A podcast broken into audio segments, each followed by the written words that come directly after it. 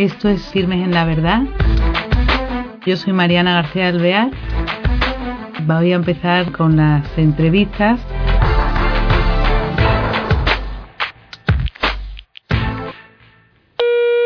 Hola queridos oyentes, bienvenidos a un nuevo programa de Firmes en la Verdad. Tenemos hoy con nosotros, al otro lado del hilo telefónico, a Nieves González Rico. Ella es eh, doctora, es eh, doctora licenciada en Medicina y Cirugía por la Universidad de Valladolid, tiene máster en sexología y es experta en métodos naturales de regulación de la fertilidad y asimismo directora de la Fundación Desarrollo y Persona en España. Eh, hola Nieve. Me alegro mucho saludarte y tenerte con nosotros hoy. Una alegría para mí también estar en vuestro programa. Muchas gracias. Pues queremos adentrarnos en esta Fundación Desarrollo y Persona que diriges y que nos hablaras de ella, cómo nace en principio, el tiempo que lleváis, eh, cuál es su objetivo y entonces es a través de esta breve charla, bueno, de media hora. ¿Cómo nace la Fundación Desarrollo y Persona, Nieves? Pues Mariana, la Fundación Desarrollo y Persona nace, bueno, del misterio de los planes de Dios, diría yo, porque no es fruto de una decisión de constituirnos como tal, ¿no? Nosotros como matrimonio, Carlos y yo, tuvimos siempre como la inquietud de poder compartir con otros y acompañar a otros matrimonios jóvenes y a los jóvenes en esa belleza de, de la vocación al amor que nosotros habíamos recibido y comenzamos pues con unos amigos una asociación que se llamaba Asociación Encuentro, ¿no? Una asociación se constituye con mucha facilidad, basta encontrar estos compañeros, amigos que, que se sientan vocacionados igual que tú. Comenzamos a trabajar con, con los novios eh, antes del matrimonio, colaborando en la diócesis de Valladolid. De hecho, pues llegamos a ser los coordinadores de la pastoral prematrimonial de la diócesis de Valladolid. Pero trabajando con los novios antes de casarse, pues veíamos que mm, no que teníamos que ir antes, o sea que muchas eh, decisiones estaban tomadas, que había en ocasiones ya dolores vividos, situaciones entre ellos complejas y una llamada grande a cuidar esta vocación en un inicio más temprano, ¿no? En los niños y en los adolescentes.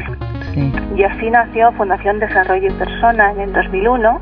Sí pues también eh, apoyados pues por otros adultos eh, católicos comprometidos en la vida no que, que nosotros que, bueno, teníamos menos años pues pues eh, vieron no una llamada y entre todos un deseo nació como una entidad de ámbito nacional sin ánimo de lucro, dependemos del Ministerio de Trabajo y Asuntos Sociales de Madrid y entonces nosotros nacemos al servicio de la familia y con una vocación particular de acompañamiento a los jóvenes.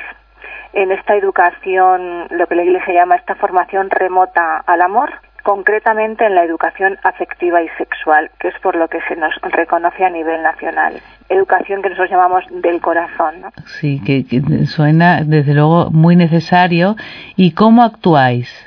¿Cómo se puede contactar con vosotros si alguien que nos oye necesita o dónde el colegio, en las parroquias, en, en dónde actuáis? Nosotros trabajamos, la verdad es que la vida ha ido llegando porque ahora mismo Desarrollo y Persona, el pasado curso escolar trabajo con 11.000 adolescentes en centros educativos y en parroquias con 92 centros educativos y numerosísimas parroquias y en total pues casi 19.000 personas pasaron por nuestras actividades educativas, ¿no? Nosotros nos dirigimos directamente a los jóvenes sobre todo a través de los colegios tenemos programas para mm, acompañarles en quinto de primaria, en primer ciclo de secundaria, segundo ciclo de secundaria y bachillerato, y entonces entramos directamente a las aulas y impartimos dentro del horario escolar estos programas de educación afectiva y sexual, siempre contando con las familias. Nunca vemos a los chicos sin un encuentro previo de padres en los que presentamos a los padres que son los primeros educadores, ¿no? El trabajo que vamos a hacer con sus hijos y sobre todo el deseo de que sea una oportunidad de encuentro y de aumento de relación familiar con ellos. Y luego tenemos un pilar esencial para nosotros fundamental que es lo que llamamos la formación de formadores. Si aunque hacemos una tarea abierta con los chicos, son chicos, pero nuestro trabajo esencial es formar los educadores. Y educadores son para nosotros los padres, son la formación de profesorado y la formación de los sacerdotes y los catequistas en las parroquias. Y entonces vamos, estamos en muchísimas diócesis, cada año impartimos como 12 cursos de 30 horas repartidos por toda la geografía nacional. Ahora empieza San Sebastián, empieza Madrid y está y acaba de empezar Oviedo ese, ese trimestre. Qué maravilla, o sea que, que claro, así vais teniendo ya formadores en cada zona, ¿no? Porque es muy necesario y creo que, que como empezáis en quinto de primaria, que claro, el incidir en la persona para lograr eh, llegar a tiempo ¿no? a la formación actual por con los problemas que hay. Ya que hablas de los adolescentes muchos problemas. Cuando llegan a la adolescencia los padres están eh, encontrando con que el niño eh, de repente si era buen estudiante deja de serlo empieza a tener como una especie de depresión me comentan de que no saben cómo tirar de él nada les motiva. Eso es una cosa curiosa pasa hoy día en ellos. Y por qué será bueno la adolescencia siempre ha existido porque es un momento necesario de la vida en el que se sale de la infancia y tiene su función, ¿no? Como todo periodo evolutivo. Y es precioso y es importantísimo porque es donde el niño, la niña, toma conciencia de su ser personal, unicidad, distinto de otro, yo quién soy, esta es la gran pregunta de un adolescente, yo quién soy, y la segunda pregunta es cuál es mi lugar en el mundo. Y entonces es un momento de crisis, vamos a decir así, mm, pero esencial en el Lo que pasa es que es muy importante saber acompañar a un adolescente y que sea capaz de responder yo quién soy, o sea que pueda decir soy creado por amor y para amar, porque esto esto es nuestra identidad. soy creado por amor y para amar, hay un amor más allá de mis padres que me, que me da el ser, por tanto de ahí nace mi dignidad, más allá de cómo me puedan tratar, más allá de mis logros o de mis límites, porque también los empieza a descubrir. ¿Y cuál es mi tarea en el mundo? Todo el tema vocacional. Si no se le acompaña adecuadamente, él que se fija, él se fija en su entorno, tiene una necesidad de reconocimiento grande y nuestro mundo, eh, el valor, lo está situando en otros referentes. Es un es un ideal físico, es una estética, es un, ¿no? una ropa, unos consumos y un adolescente que necesita saberse reconocido si no encuentra en los lugares donde están los adultos importantes para él, que son su casa, su escuela, si va a la parroquia, su parroquia, pues el resto de referentes son todo lo que le rodea, claro. Claro. De ahí que empiece, pues eso, a tener conductas de riesgo, pero que está buscando? Busca ser reconocido, saber quién es y ser querido.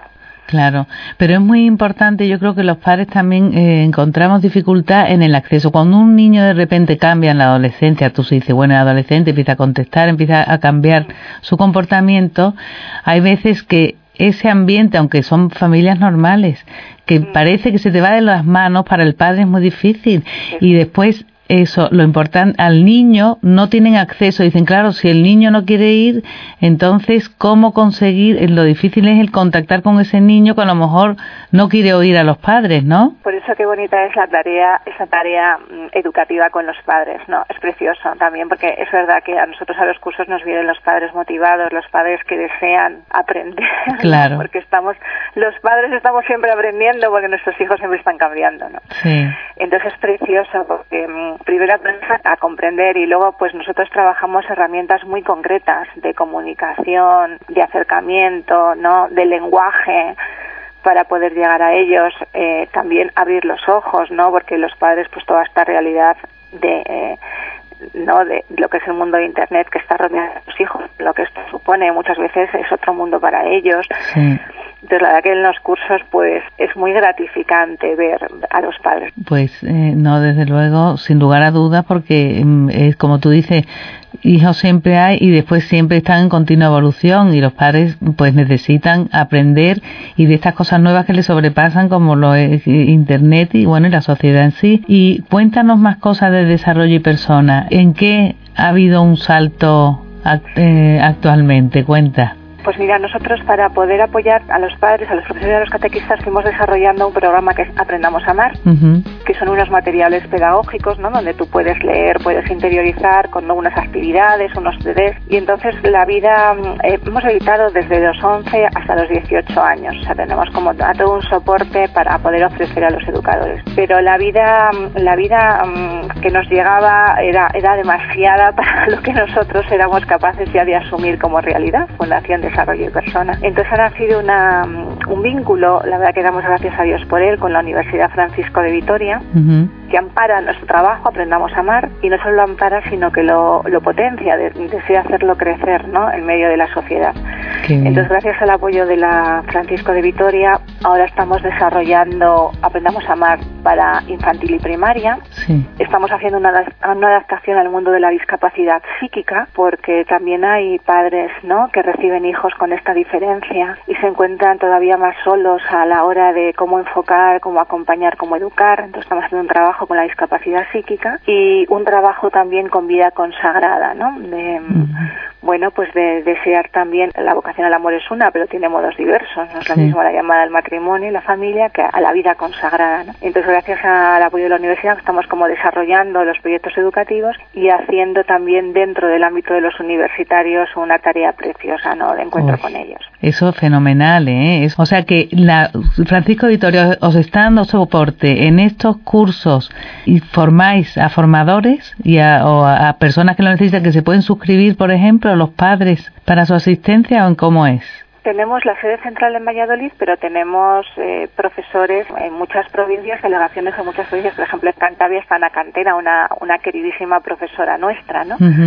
Entonces, ¿qué tienen que hacer los padres o los colegios que se quieran acreditar como centros para impartir Aprendamos a Amar? Es ponerse en contacto eh, directo con Desarrollo y Persona a través de la sede central nuestra web es www.desarrolloypersona.org o hay un correo electrónico info arroba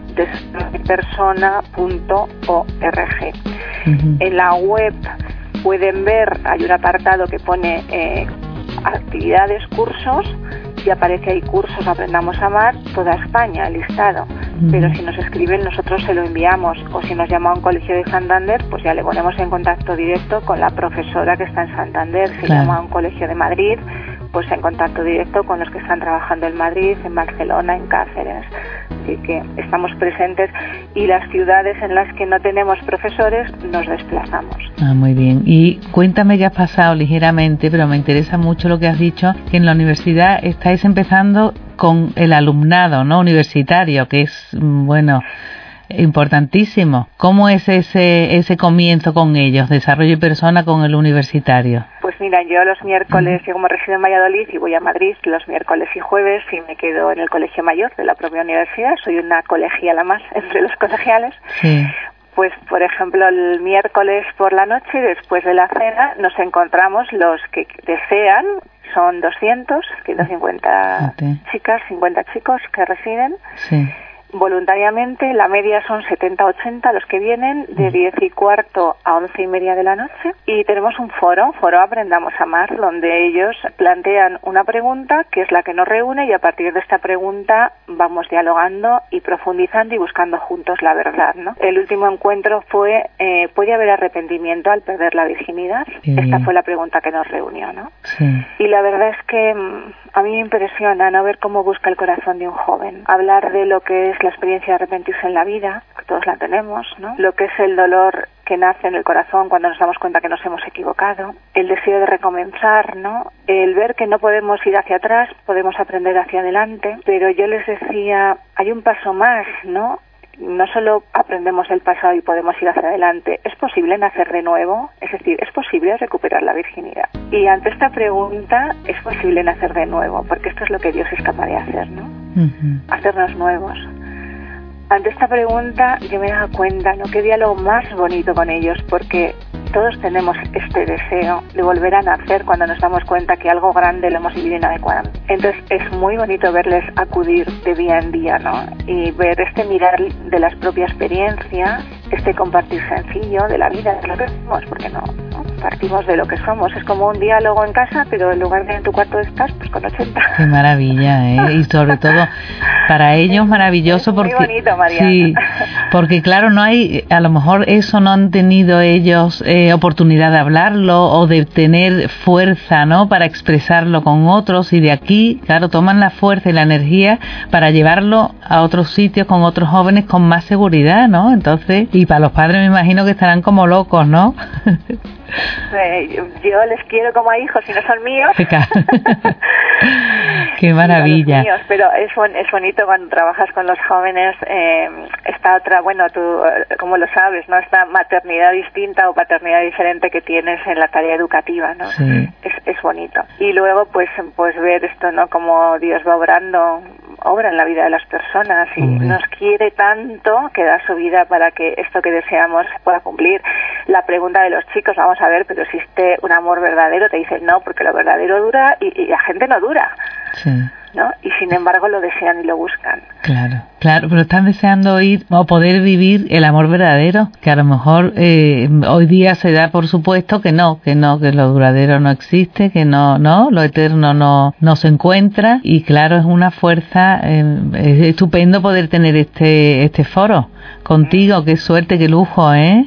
Bueno, qué lujo para mí, que tengo de vacaciones en Navidad y les echo de menos. También tenemos asistencia directa a las familias a través de centros de orientación familiar. Sí. Y entonces, bueno, pues también es un regalo para nosotros porque te das cuenta, ¿no? Como decías, cuántas dificultades y cuánto restricción y sufrimiento cuando entra en la vida de las personas, ¿no? Sí, es verdad. Eh, pues padres que queriéndolo hacer bien se encuentran con dificultades profundas, matrimonios que queriéndose querer se encuentran con el límite de la libertad del otro. Entonces ahí hay una tarea también de, bueno, de acercamiento de, terapia, de terapia sexual, matrimonios que se quieren y se encuentran limitados sexualmente para vivir en plenitud eh, la expresión física de su amor, ¿no? Él o ella y entonces tenemos eso a través de los centros de orientación familiar, pues ofrecemos eh, esta asistencia especializada en diversos ámbitos. Cuando nos llegan consultas de lugares en los que no tenemos nosotros una relación directa, pues los vamos vinculando a los centros de orientación familiar diocesanos que existen en, en las diversas. O sea que apoyáis a las COF, lo que se llaman COF, ¿no? Sí, Uy, qué importante muy importante. Hombre. Ya tenéis tres. Sí, sí.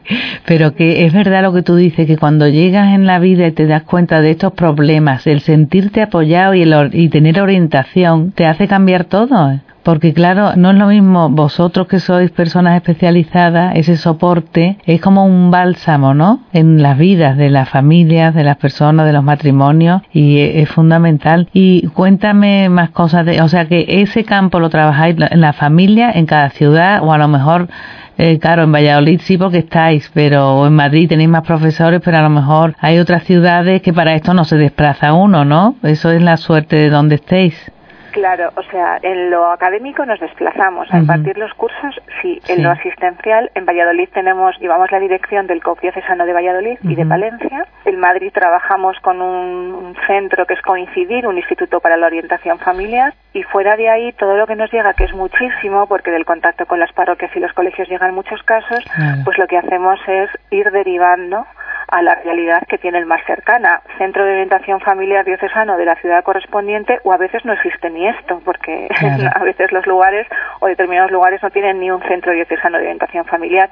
Y entonces que buscamos profesionales católicos bien formados, de confianza, que estén lo más cerca posible de esta familia que está solicitando la ayuda. Claro, pues y bueno, las familias también se pueden dirigir, si no a, a la misma diócesis, no a las parroquias donde pertenezcan. ¿Eh? Claro, a la propia delegación de familia y vida de la diócesis en la que estén y vivan, ¿no? Pero date cuenta, muchas veces están a ciegas, ¿eh? Muchos buscan por la web ayuda, por ejemplo, ¿no? De ahí esta función tan importante que hacéis los medios de comunicación. Claro. Porque a lo mejor uno pues dice, no me estoy con la parroquia, pero estoy escuchando la radio y escucho, ¿no? En un momento dado. O, busco en internet, ayuda a familias y te aparece un... Lo que es muy importante en esto es saber bien a dónde se dirige uno, ¿no? Sí, porque te cambia todo. Hay que tener mucho cuidado. Sí. Hoy se nos acaba el tiempo, nos quedan cinco, cuatro minutos, pero quería yo preguntarte que nos dieras simplemente sobre la persona, en lo que tú, de lo que surge, como tres líneas importantes para cada uno mirarse, porque dirán, bueno, yo ahora mismo no tengo problema, pero como persona me encantaría mejorar, o, o que tengo que saber yo de, de la afectividad, así, me general alguna pauta de lo que tú creas que es importante en la persona buena en la persona. Es decir, yo creo que nosotros tenemos que mirarnos hacia adentro y ver eh, dónde se asienta la certeza de que somos amables, es decir, dignos de ser amados. Si tenemos esta certeza, ¿no? Esta certeza nace, todos tenemos una historia familiar. Somos hijos antes de ser esposos o padres o madres y es muy importante cuál es la relación que yo vivo con mis padres, más allá de que vivan o hayan fallecido. Es decir, si yo he podido perdonar los límites que según han existido en la historia que he vivido, porque los padres nos quieren y queremos lo mejor que sabemos, pero con nuestros límites y damos lo que podemos. Si he podido perdonar y si soy capaz de agradecer. Porque si no he podido perdonar y no soy capaz de agradecer, es difícil que las relaciones que establezca sean verdaderas sean libres, sean agradecidas, no estén llenas de pretensiones, ¿no? Entonces mirar también si en la relación con los demás somos libres o estamos llenos de pretensiones, porque la mayoría de los conflictos que nos rodean es que solemos pedir de otros lo que es imposible que nos den. Hoy, Nieve, me has dejado impresionada porque qué, qué realidad más clara has expresado. Que, bueno, me he quedado encantada, ¿eh? porque es una regla de oro. Qué bonito. Qué importante ser hijos.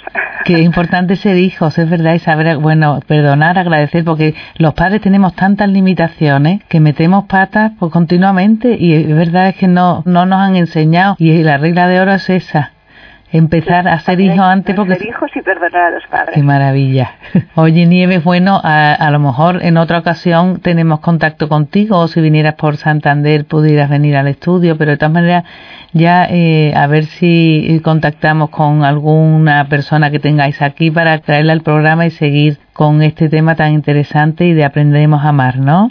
Mariana, muchísimas gracias por poder compartir con vuestros oyentes este rato. Muchas gracias a ti, que ha sido una suerte tremenda. Nieves, un abrazo muy fuerte. Un abrazo fuerte. Adiós. Bueno, queridos oyentes, eh, desde luego ha sido muy enriquecedor. Si alguno tiene algún problema como persona, ya sabéis que siempre eh, se encuentra apoyo en personas especializadas y ella ha dado la página web, la encontraréis en, también aquí en esta retransmisión puesta en la pantalla no dudéis en contactar con ellos porque ellos os pueden ayudar o poner en contacto con las personas especialistas en esto. El apoyo fundamental, pero el que nosotros miremos a nuestro interior, como ella nos ha explicado, y no eh, simplemente exigir, exigir eh, porque tengo derecho, porque no, no, vamos a ver como hijo cómo me comporto. ¿Soy capaz de perdonar esas limitaciones de los padres? ¿Soy generoso? Ese planteamiento de buscar en el interior la solución te ayuda a superarte y a amar, como ella dice, porque todos somos dignos de amor, pero todos tenemos también que amar. Muchas gracias y hasta el próximo programa.